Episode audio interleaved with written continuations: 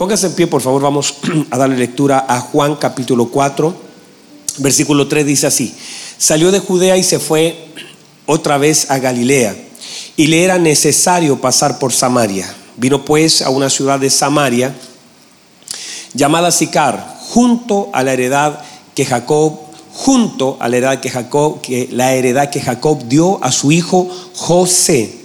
Y estaba allí el pozo de Jacob. Entonces Jesús, cansado del camino, se sentó así junto al pozo y era como la hora sexta. Vino una mujer de Samaria a sacar agua y Jesús le dijo, dame de beber, pues sus discípulos habían ido a la ciudad a comprar de comer. La mujer samaritana le dijo, como tú, siendo judíos, me pides a mí de beber, que soy mujer samaritana, porque judíos y samaritanos no se tratan entre sí. Respondiendo Jesús y le dijo, si conocieras el don de Dios y quién es el que te dice, dame de beber, tú le pedirías y él te daría agua viva. Muy bien. Toma asiento, por favor.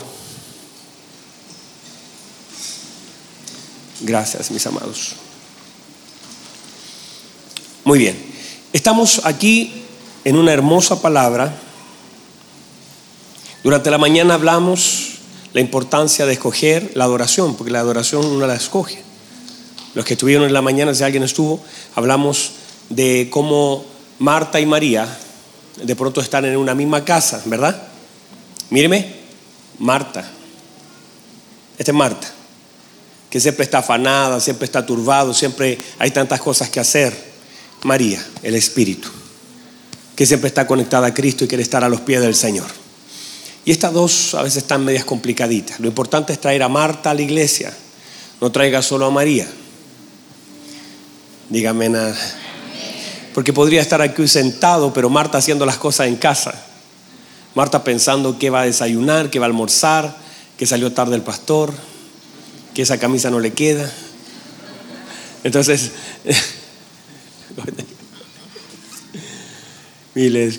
entonces, todas esas cosas que de pronto eh, Marta, por eso la Biblia dice que debemos llevar cautiva la, mente a la obediencia de Cristo, porque, porque Marta es compleja. Marta siempre está pensando en que nadie la ayuda. Eso le dijo, mira que nadie me ayuda. No tienes cuidado de mi hermana. Marta siempre está criticando. Marta siempre está juzgando a Dios. Entonces, Marta es un tema que hay que tratar. Dígame amén. Pero cuando Marta se convierta al Señor, porque esto es casi por fase. A veces se convierte solo María, pero Marta la dejamos fuera de la ecuación. Y qué hermoso es cuando Marta adora al Señor. Que Marta es cuando, cuando cuerpo, alma y espíritu se unen para adorar a Dios. Cuando usted con entendimiento ahora entiende, ora, clama, conoce, busca del Señor. Dígame amén a eso. Entonces, eso es lo primero. Lo segundo, comenzamos a hablar, en el segundo mensaje, comenzamos a hablar acerca de la necesidad. Diga conmigo necesidad. La necesidad, y como la Biblia establece que él era necesario pasar por Samaria, y que la necesidad del Señor fue la bendición de Samaria. Lo necesario del Señor bendijo a Samaria. Y hablamos entonces cómo nuestras necesidades pueden terminar glorificando al Señor y cómo, cómo una necesidad simplemente es un puente para que Cristo sea glorificado. Entonces empezamos a hablar que las necesidades no son malas, sino que las necesidades no pueden, no pueden estorbar al propósito de Dios, pero pueden ayudarnos para que el Señor sea manifestado. Toda necesidad es una oportunidad para que Cristo sea glorificado. Entonces, tu necesidad, de pronto de, estar diciendo necesito trabajar, es que esa necesidad que tú dices tener es simplemente la oportunidad de Dios para manifestarse en un lugar que Él va a abrir para que tú establezcas algo que Él quiere que sea establecido. Entonces, esa necesidad es simplemente una oportunidad, ¿verdad? Toda necesidad del hombre es una oportunidad de Dios. Si alguien está enfermo, es la necesidad para que Cristo sea glorificado. Dígame amén a eso. Y ahora entonces sigamos avanzando. Mire, por favor que la Biblia dice que él era necesario pasar por Samaria. Y pasó entonces, y la Biblia dice, y entonces fue a Samaria. Una cosa es la necesidad que él tenía y otra cosa, el versículo siguiente dice, entonces fue a Samaria. ¿Qué quiere decir? Que la adoración al Padre en el lugar donde estamos no es solamente la necesidad, la necesidad no glorifica al Padre, sino la decisión en medio de ella. Otra vez, la necesidad no glorifica al Padre, a menos que tomemos una decisión en medio de ella. Todos tenemos necesidad, pero las decisiones en medio de ella marcan la diferencia. Y ahí está cómo se glorifica al Padre solo a través de la obediencia. ¿Está ahí todavía? O sea, glorificamos al Padre no en la necesidad, sino en la obediencia en medio de la necesidad. Cuando tomamos una decisión, porque mire lo que dice, mire, póngame atención otra vez para que no nos perdamos. Dice, y le era necesario pasar por Samaria. Dice, y entonces fue a... Quiere decir que había una necesidad, no geográfica, sino ministerial. Y luego de esa necesidad, él toma la decisión de ir a Samaria y eso se llama obediencia. Y en esa obediencia, porque míreme, esta es la palabra clave, obediencia. En nuestra obediencia se glorifica el Padre. Se honra al Padre, se complace al Padre. Porque míreme por favor, nada se establece del Padre en la tierra sin que primero alguien obedezca no se establece. Primero, antes de Dios hacer algo, necesita que alguien obedezca. Por ejemplo, hay una necesidad y alguien tiene que orar. Las promesas de Dios sobre Abraham fueron establecidas sobre la obediencia de él. No sobre la necesidad de Abraham, sino sobre la obediencia de Abraham. No sé si lo captó. No es sobre la necesidad de un hijo, sino sobre la obediencia de un hombre que le creyó al Señor. Ah, eso no es fácil porque la obediencia peleará, porque para que haya obediencia hay que someter la voluntad a una voluntad mayor y perfecta. ¿Están acá? La voluntad, diga conmigo la voluntad. No dice las voluntades. ¿Qué dice? O sea, no, está la voluntad de Dios y, y la voluntad permisiva. No, no, no. Está la voluntad de Dios. Y la voluntad de Dios es una. Manifestada en tres formas. Es buena, es agradable y es perfecta. Pero es la voluntad. Ah, pastor, pero ¿y la voluntad permisiva no existe? Pues si no diría las voluntades. La voluntad. Lo que sí es que cuando tú haces algo que no está en su voluntad, eso ya no es la voluntad de Dios. Eso es tu voluntad. Que tú le atribuyes decirle, es que es la permisiva. No, esa no es la voluntad de Dios. Y donde no está la voluntad de Dios, no está el respaldo de Dios. Donde no está el respaldo de Dios, no está la mano de Dios. No hay garantía fuera de la voluntad del Señor. Y la voluntad de Dios solamente puede ser conocida a través de su palabra.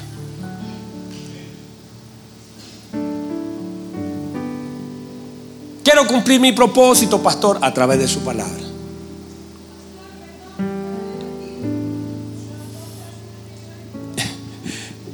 Bueno, vamos a tratar de repetir. Todo caso, esto queda grabado, hermana, para que luego ya lo puedas escuchar. no hay problema. No hay problema. No, no, si ya me, está mostrando la apunte, gracias, hijo. Están todos colaborando hoy día, hermanos, qué cosa, hermano. Entonces, la voluntad del Señor se establece. Está bien para ustedes así, ¿verdad? Abigail me dijo, no grite, pastor. Estoy tratando de no gritar, Habita. La voluntad del Señor entonces es buena, agradable y perfecta. Y se establece por medio de su palabra. Y ahora lo que tenemos que hacer para estar, el lugar más seguro de la tierra no es el Pentágono, es la voluntad del Señor. El lugar más, más hermoso es la voluntad de Dios porque allí, y allí se confronta toda la obediencia del hombre. Y está todo, es donde yo tengo que entonces decir, Señor, como dijo nuestro Señor Jesucristo, que se haga su voluntad, no la mía. Y entonces el Señor, operando en la voluntad del Padre, míreme, operando en la voluntad del Padre, entonces va a Samaria. ¿Y por qué? Porque él era necesario. ¿Para qué? Para que Samaria pudiera disfrutar de lo que el Padre quería manifestar en la vida de su hijo. Porque este asunto, míreme, de este pasaje lo que muestra es un hijo cumpliendo la voluntad del Padre y una herencia completa de paternidad. Diga conmigo paternidad. Porque todo este asunto de la adoración, todo este asunto del Padre, todo este asunto del pozo, lo único que reflejan es paternidad. De un padre que le da algo a un hijo y que ese hijo lo puede repartir a todas las generaciones. Ese padre se llamaba Jacob.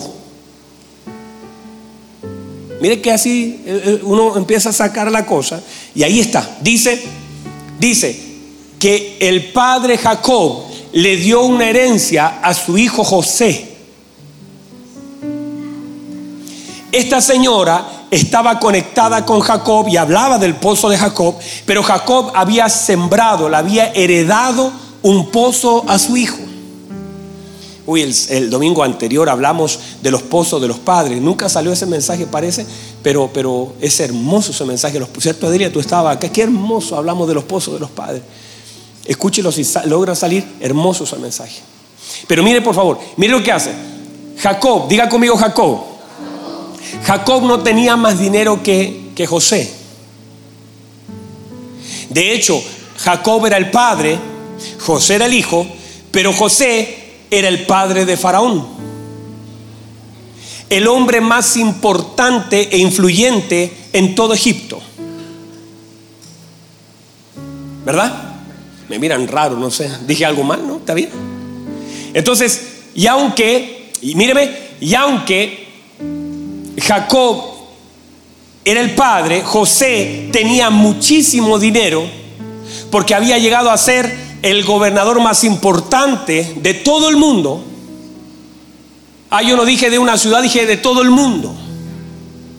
¿Y por qué? Por estar haciendo la voluntad de Dios. Pero eso no te deja fuera de algunos procesos necesarios para que el Padre sea glorificado. Porque finalmente la, la, suma final, cuando usted pone la raya al final de la historia de José, el Padre fue glorificado en la vida de José.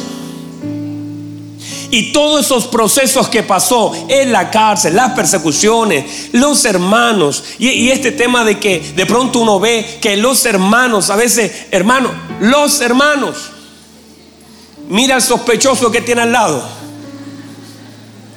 Los hermanos. Y usted va a ver normalmente un montón de veces en la escritura los hermanos de David, los hermanos de José. usted va a ver un montón de gente que es familia y a veces de la familia que uno esperaría el mayor amor, la mayor comprensión, la mayor contención, la mayor ayuda, a veces de los círculos más cercanos salen las personas que más dañan. ¿Verdad? Entonces, pero usted fue cambiado de familia. A usted lo cambiaron. Usted era de, de los Pérez, de, los González, de, de los Palmas. Y a usted lo pasaron a la familia de la fe.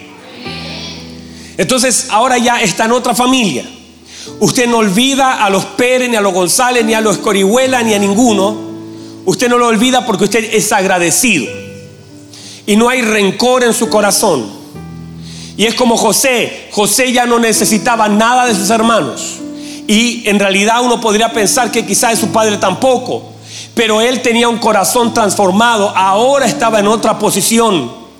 Pero esa posición había visto la mano del Señor. Y cuando tú ves la mano del Señor en tu vida, ya no hay espacio para el rencor de nada en tu corazón. Y por eso puedes perdonar a aquellos que te hicieron daño. Cuando llega, diga conmigo entendimiento. Por eso una de las cosas que el Señor tiene que hacer en este tiempo es abrirnos el entendimiento. Porque si no estaremos peleando con gente que nos está ayudando a cumplir el propósito de Dios.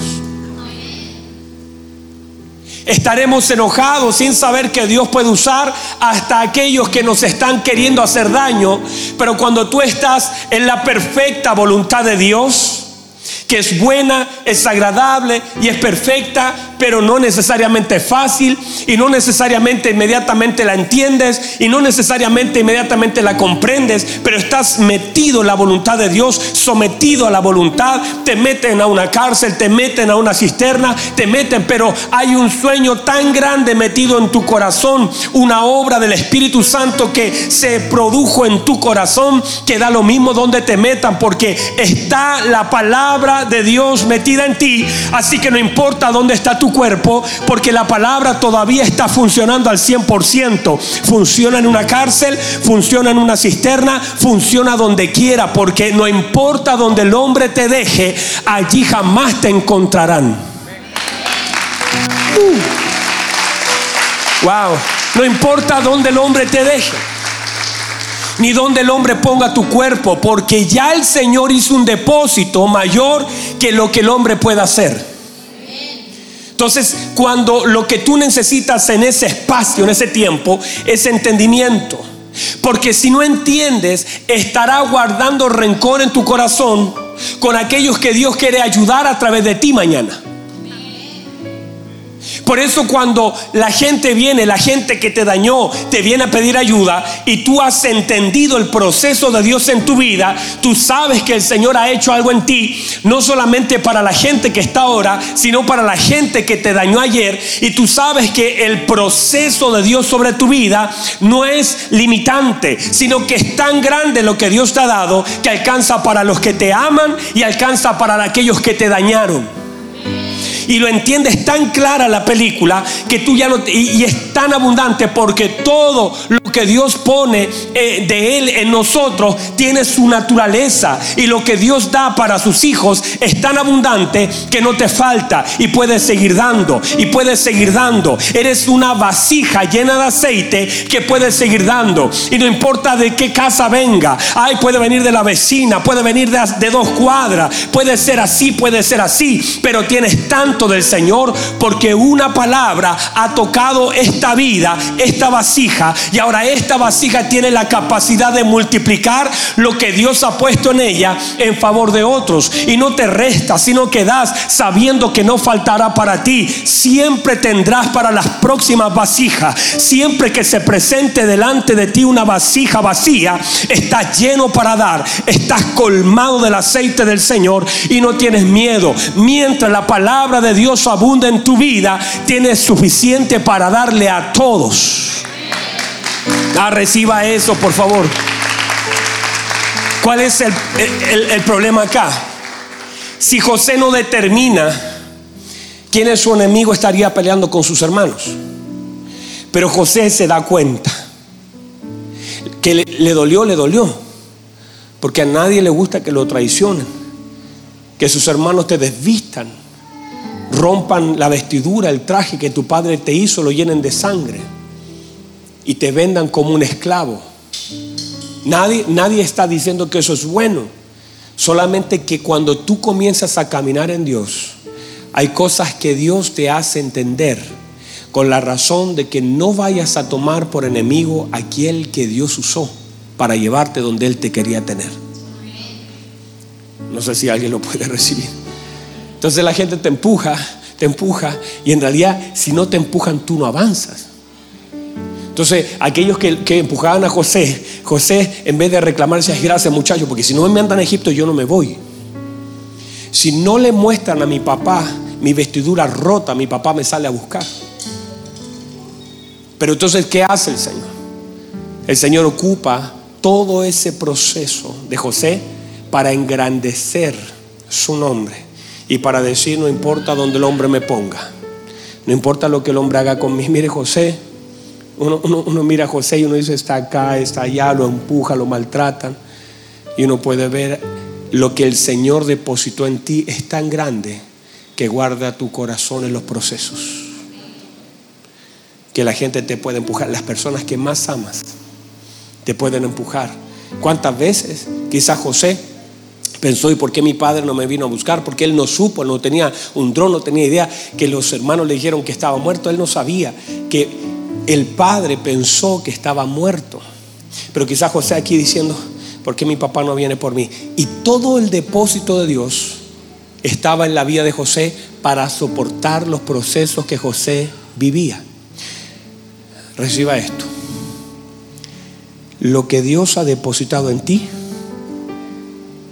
bajo la unción del Espíritu Santo sobre tu vida, es todo lo que tú necesitas para poder soportar los procesos que estás viviendo. Ahora lo que tienes que hacer es administrar lo que la gente hace de una forma correcta.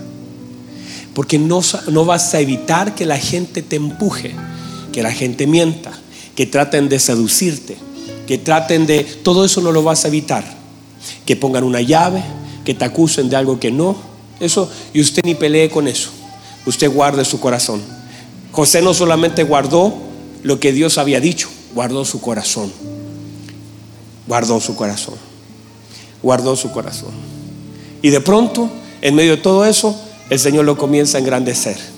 Y cuando vienen sus hermanos, él dice, eh, eh, los hermanos dicen, ay, por favor, perdónanos. nosotros, no, dijo, tranquilo. Yo entendí que Dios los usó a ustedes para preservar la vida de toda una nación. Y a veces lo único que la gente hace es empujarnos al lugar donde Dios nos quiere tener. ¿Y qué hay que hacer? Administrar nuestro corazón para que no se llene de amargura. Porque alguien necesitará la provisión y otros necesitarán el perdón. Y eso, ambas cosas, glorificarán al Padre. ¿Lo puede recibir? Ahora, diga conmigo obediencia. Nada comienza el Señor sin que alguien obedezca. Dije ahora recién, José. José, está bien que suba y baja, ¿verdad? Es que estoy yendo al gimnasio, entonces ahora estoy más... Entonces, está, está José. José es importante, ¿verdad? Ayúdeme. José es importante, ¿verdad? Es muy importante. Aunque José es importante, Jacob es el padre. Y aunque José tiene mucho más que darle a su padre, el padre le regala un pozo. Un pozo como heredad. Dice, Jacob le dio por heredad un pozo. Y ese pozo en José fue la bendición a todas sus generaciones. El problema es que cuando esos pozos, cuando nos volvemos esclavos de los pozos de nuestros padres, el problema es cuando esos pozos nos atan. El problema es cuando ese pozo no me bendice, sino me daña. Cuando tienes que conectar con pozos que finalmente te generan tanto dolor en el corazón. Qué bendición un pozo de un padre. Pero esas profundidades a veces lo que hacen es afectar mucho el corazón. Y a veces hay personas atadas a los pozos de los padres.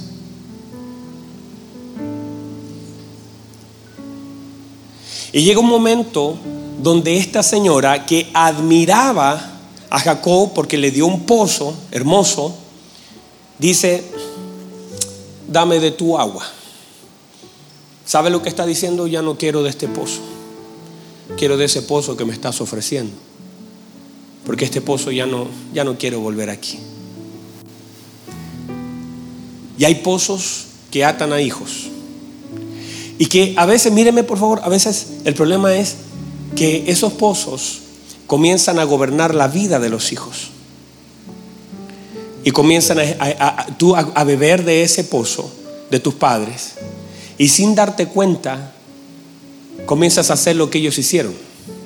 Estás bebiendo de su misma agua. Estás sintiendo, estás sintiendo que eso ya no te sacia. Esta mujer sabe lo que dice, aunque el pozo eh, no, es que necesariamente sea malo. Los pozos son algo bueno. Los pozos de la Biblia representan eh, fertilidad. Los pozos de la Biblia representan abundancia representan prosperidad, representan, representan eh, cultivos. Encontrar un pozo era una herencia. Pero a veces esos pozos te comienzan a atrapar. Y comienzas a ver que tu vida comienza a ser el mismo reflejo de tus padres. Y todo lo que odiaste un día de ellos, comienzas a verlo en ti y en tu familia. Y sin darnos cuenta, aunque tratamos de huir del pozo, es como que el pozo nos sigue, va detrás de nosotros. Y estamos amarrados a un cántaro. Estamos bebiendo de la fuente de nuestros padres. Y llega un momento donde uno tiene que decir, ya no quiero seguir viviendo, bebiendo de este pozo. Ya no quiero. Hay cosas que nuestros padres hicieron y que de alguna forma nos afectaron y tenemos la opción. Y por eso cuando la, el pozo de tu padre se termina y llega ahí, porque todo, todo pozo de un hombre tiene un límite ahí. Entonces ahí usted tiene que cambiar de pozo, decir, me voy a ir a un pozo más grande. Hay cosas que nuestros padres nos dieron con medida. Y fue lo que alcanzaron a darnos. Dios bendiga a nuestros padres. Dios bendiga a nuestros padres. ¿Sabe? Que nos dieron lo que tenían. Y usted dice, ay, no me dio nada. Es que no tenía nada. No, es que solamente me golpearon. Es que su pozo era de violencia. Él, pensaba que esa era la forma. Es que, es que me abandonó. No tenía nada. Entonces es el momento donde tienes que dejar el cántaro y venir a un pozo más grande. Y saber, y, este es el problema, porque esta señora empieza a comparar ese pocito de Jacob, lo empieza a comparar con él, le dice, pero ¿de dónde si tú no tienes nada con que sacarlo? Y dije, no, no, no, no, no vas a equivocarte. Tú piensas que con ese cantarito te alcanza. El que bebe de mí no tiene sed jamás, sino que el agua que yo le doy salta para vida eterna. Ya no necesitas andar cargada con un cántaro. Tienes que cortar ese, ese pozo. Ese pozo emocional que te está haciendo tanto daño.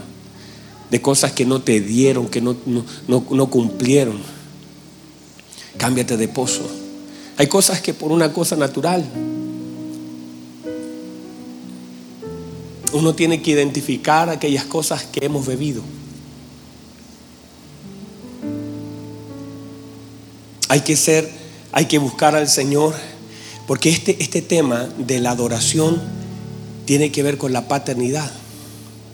Y es todo lo que Dios espera que nosotros se nos pueda revelar.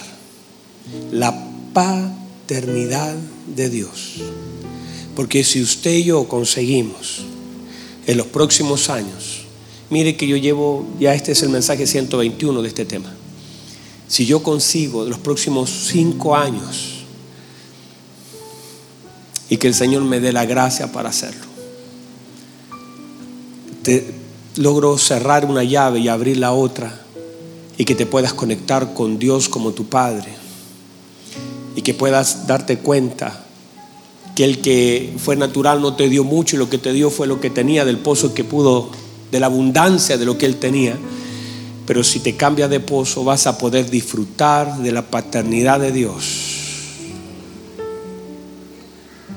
Vas a sentir a Dios. Vas a poder abrazar a la paternidad.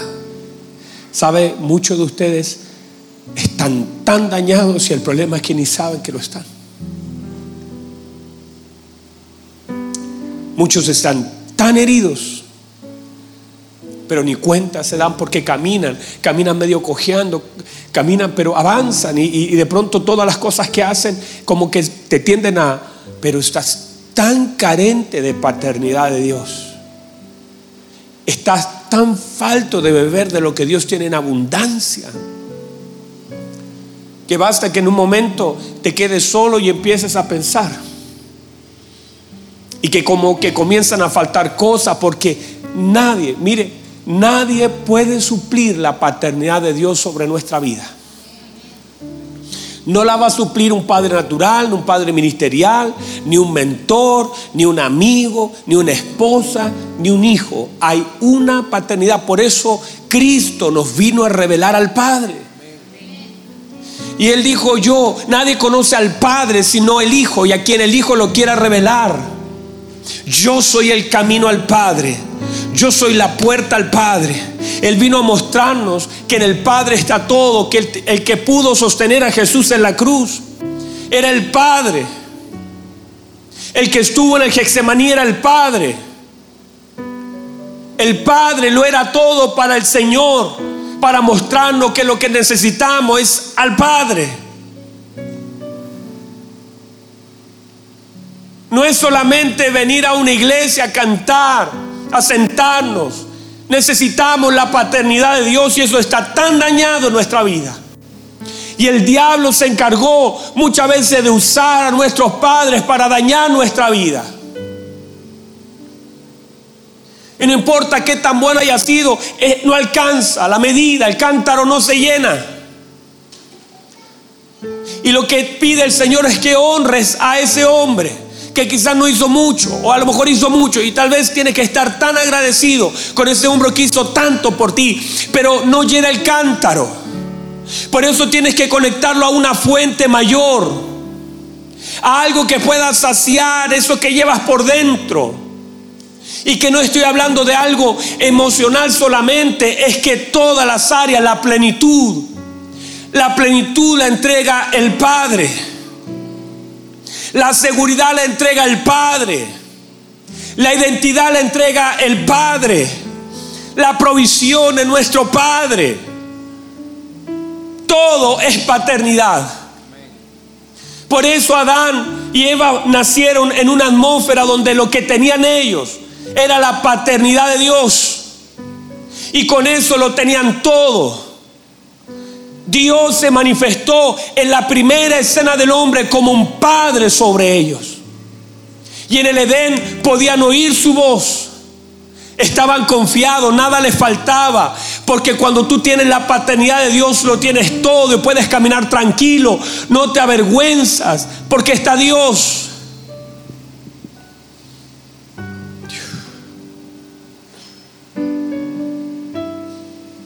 Hace unos días atrás estábamos en un restaurante con mi esposa allá en el sur, en el campamento. Y mi hijo estaba jugando con el iPad y estaba jugando con una, o sea, estaba tomando una limonada. Y estábamos varios hermanos en la mesa. Y de pronto mi hijo pasa a botar el, el vaso lleno de, de limonada y lo tira sobre el iPad. Y lo que hace él, levanta su cabeza y me mira a mí. Yo estaba como al otro lado. Lo que hace es se enfoca en mí. Y yo por dentro lo empiezo a retar. Pero eso fue por dentro. Aquí. Lo empiezo a retar, lo empiezo a decir, ¿cómo se te ocurre botar eso? Una limonada sobre mi iPad. ¿Cómo no tienes cuidado? Pero vi sus ojos. Y lo que yo dijera era tan trascendente para él en ese momento. Estábamos rodeados de gente. Y yo dije, si lo lo avergüenzo, lo reto, lo voy a avergonzar, aunque hizo algo mal. Y sus ojos, como de, de, mira lo que hice. Y yo lo quedé mirando y le dije, hijo, tranquilo, limpia la iPad, tranquilo. ¿Está bien? Y yo sentí de parte de mi hijo un... Pero por dentro lo estaba retando. Pero yo sabía que si Él me miró a mí, era tan importante lo que yo iba a decirle, que decidí decirle algo que a Él le diera confianza y no avergonzarlo. Y yo pensé, la semana siguiente yo pensé, cuando uno hace algo así, y de pronto miras al Señor, y sabes que has cometido un error y sabes que has fallado. Y le digo una cosa, podríamos quedar avergonzados delante de toda la gente. Es más, Dios tiene tantas cosas que sabe de nosotros que serían vergüenza delante de otros. ¿Y sabe lo que hace el Señor? Tranquilo, hijo. si me miraste a mí, yo no te voy a avergonzar. Yo te voy a cubrir. Si me miras a mí, si mantienes tus ojos puestos en mí, aunque te equivocaste, si me estás mirando es porque yo soy importante para ti. Porque Él miró a alguien que era importante para Él. Me miró. Y yo sabía que yo era importante para Él y lo que yo le iba a decir iba a ser importante a su corazón. Y cuando yo me equivoco, voy a mirar a mi Señor. Porque sé que yo también soy importante para Él. Y Él es importante para mí. ¿Y sabe lo que hace Él? No me avergüenza. Tiene, un listado de cosas que serían vergonzosas, pero ¿sabe lo que hace Él? Tiene un manto tan amplio que me cubre. Y me dice, tranquilo, si me sigue mirando, te sigo cubriendo. Porque no estoy aquí para avergonzarte. Estoy aquí para cubrirte. Estoy para decirte que no dejes de mirarme. Y no dejaré de cubrirte. Cierra sus ojos, por favor.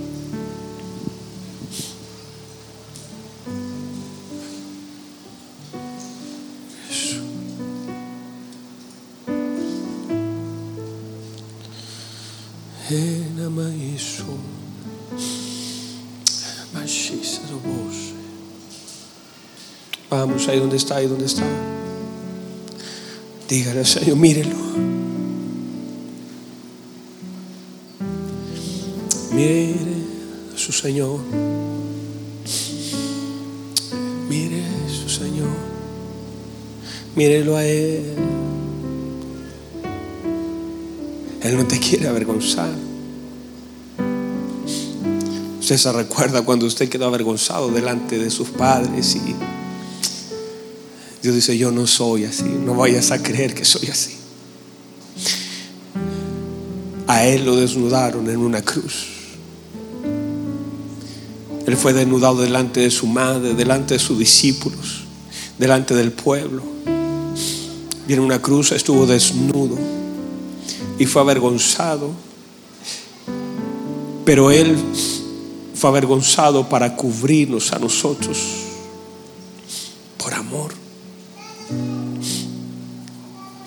ama.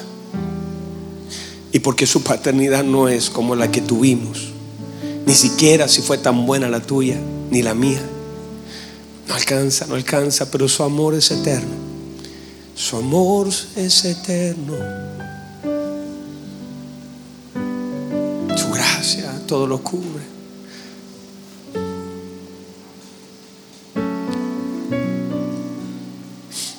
Vas a tener que cambiar de pozo los próximos años.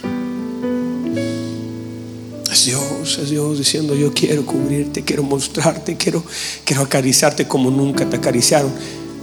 Tus padres, no, hay, hay límite para tus padres, es un pozo con límites. Pero lo de Dios es profundo, no tiene límite. Toca, llena, te da seguridad, te da identidad cubre. Él da desde su abundancia, abundante amor, abundante gracia, abundante, todo en Él es abundante. Su manto es grande, te cubre, te cubre, te cubre, te cubre. Ya que la presencia de Dios se mueve. Llénate un minuto, llénate un minuto de la presencia. Dile, Señor, gracias. Gracias. Gracias por darme tanto. Deja tu cántaro de lado. No voy a usar el cántaro que has usado durante tantas veces. No voy a usar ese cántaro. Voy a, voy a, voy a poner un agua por dentro de ti. Y esa agua bendecirá a tus hijos, bendecirá a tus nietos. Yo seré un pozo para ti. No vas a tener sed jamás. No necesitas volver al lugar del dolor. Vamos, ahí donde estás, ahí donde estás, dile Señor, quiero, yo quiero lo que usted tiene para mí. Hazme consciente de aquellas cosas que me faltan y aquellas cosas eh, aquellas cosas que ni siquiera me doy cuenta que están allí, que están tan profundas, que meto el cántaro y no salen. Hágame consciente de esas cosas. Ya no era consciente que había fallado cinco veces, no era consciente de nada. No soy consciente. No tengo la capacidad de oír el que está hablando es Cristo. No tengo la capacidad de, de ver el regalo, de conocer el regalo de Dios. La paternidad es un regalo de Dios. Que lo perdimos en el pero lo recuperamos en Cristo. Y ahora está allí para que vuelvas a ser ese niño en la presencia de Dios, para que vuelvas a caminar de la mano de aquel que no te va a soltar, para que vuelvas a sentir la seguridad que no tuviste que sientas los abrazos. No tienes que buscar en los hombres lo que solamente puedes encontrar en Dios. No tienes que buscar en los hombres lo que solo puedes encontrar en Dios. No tienes que buscar en los hombres lo que solo puedes encontrar en Dios. Te lo vuelvo a decir. No busques en los hombres lo que solo puedes encontrar en Dios.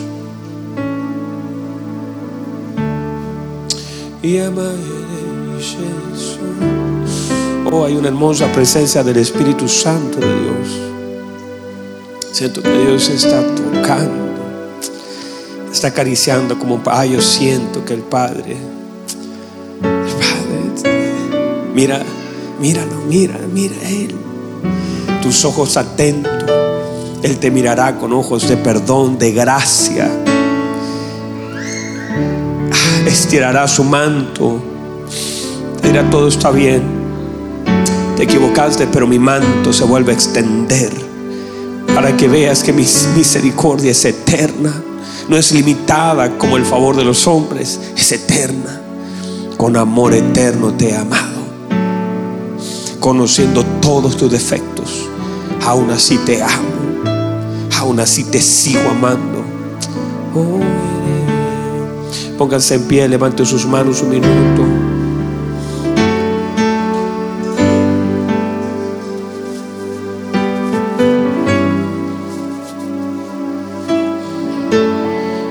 Levanta sus manos un minuto, dígale, papá, aquí estoy.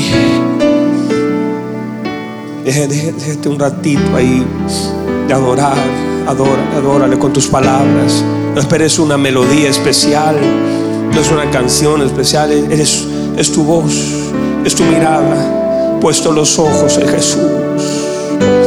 Oh, su presencia. Oh, todo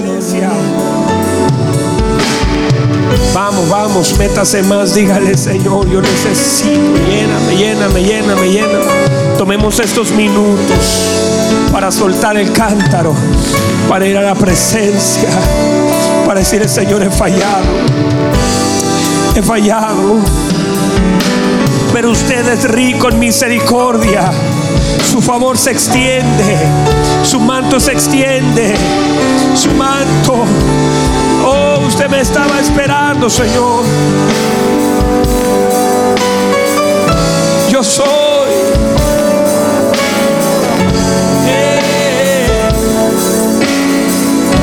papá. Él no abandona, Él no deja.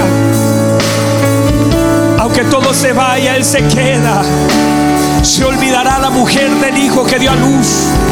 Isaías dice, aunque la mujer se olvide del hijo que dio a luz para no compadecerse, yo nunca me olvidaré de ti, porque en mis manos tengo esculpido tu nombre. Oh Dios, no se olvida. Su gracia, su amor. Es tan hermoso, es tan hermoso, es tan hermoso. Siéntete amado, siéntete amada, siéntete segura. El hombre te quitó eso. Pero el Señor dice, yo vuelvo. Yo quiero ser tu refugio. Quiero ser tu roca. Quiero ser tu manto. Oh, van a caer mil y diez mil, pero no van a llegar. Yo te cubro. Yo te cubro. Yo te cubro. Y si yo te cubro, nadie puede llegar. Yo te escondo en mi hijo. Y mi hijo, mi Oh, vamos, vamos, vamos, vamos. Llénate más y más y más y más. Vamos, vamos, vamos un poco más adentro. Dígale, Señor, yo necesito, necesito, necesito. No vayas a desaprovechar este tiempo. Dígale, papá, Señor. Enséñame otra vez a caminar. Soy un Mefiboset con las piernas quebradas. Pero usted me lleva en brazos. Usted me enseña a caminar. Toque mis piernas para que vuelva a caminar. Toque mi corazón. Eh.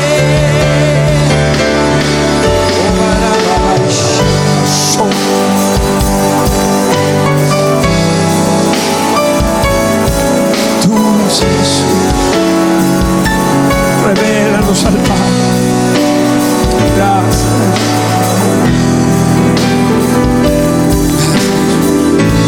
Levanta sus manos, Padre. Su palabra ha sido predicada. Y su palabra es viva y es eficaz. Más cortante que toda espada de doble filo. Penetra hasta partir el alma, los huesos, los huesos, los tuétanos. Señor, poderosa es su palabra. Gracias por lo que está haciendo. Gracias por lo que está comenzando a hacer. Los próximos años no serán iguales. No serán iguales. Dejaremos un cántaro. Caminaremos más ligero. Aquel peso de aquel cántaro no nos dejaba caminar ni correr. Pero Señor lo estamos soltando. Estamos aprendiendo a caminar con el agua viva dentro de nosotros. Gracias papá. Toda gloria, toda honra es suya. Usted se lo merece. Gracias. ¿Qué tal si todos juntos le damos un fuerte aplauso al Señor? Vamos a darle un fuerte aplauso al Señor. Vamos a darle un fuerte aplauso al Señor. Te amamos, Señor.